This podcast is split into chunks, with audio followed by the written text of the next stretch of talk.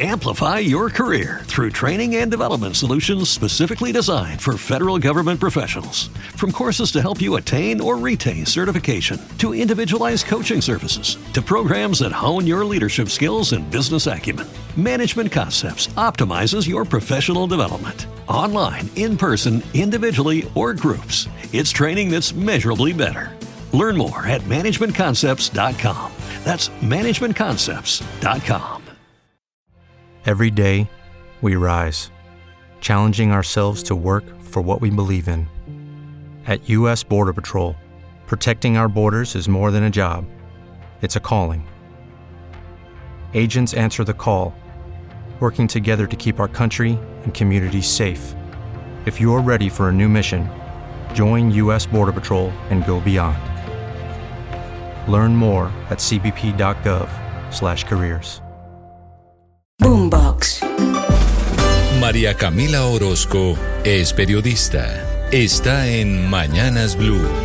La pelea del día corre por cuenta del expresidente Álvaro Uribe y Rodrigo Londoño. Es una pelea judicial por la verdad, por cuenta de una sugerencia que públicamente le hizo Timochenko, que fue el último comandante supremo de las FARC, al expresidente para que se someta a la JEP según él, luego de declaraciones de Salvatore Mancuso y el monumental material probatorio por su presunta responsabilidad en graves violaciones al derecho internacional humanitario.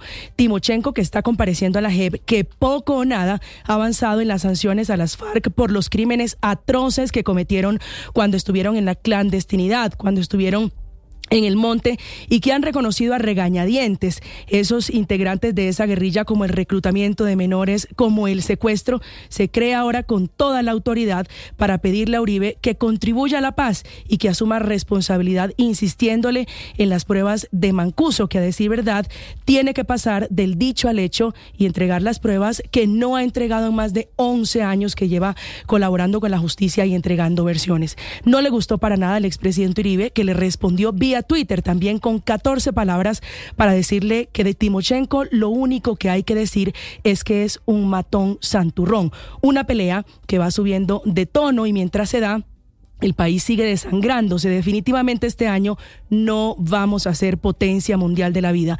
Vamos en 91 masacres este año. El último caso fue un triple homicidio en Dorada, en Caldas. Tres personas asesinadas al interior de una finca ubicada en la vereda Doña Juana de este municipio.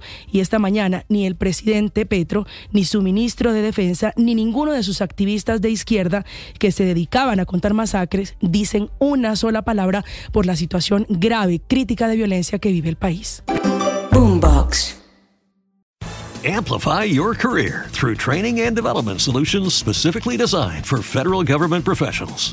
From courses to help you attain or retain certification, to individualized coaching services, to programs that hone your leadership skills and business acumen, Management Concepts optimizes your professional development. Online, in person, individually, or groups, it's training that's measurably better.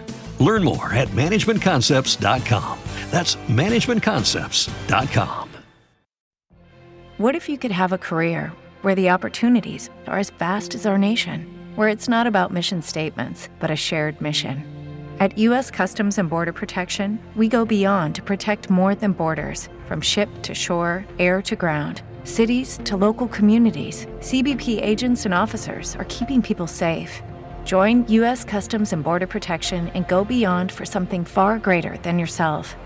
Learn more at cbp.gov/careers.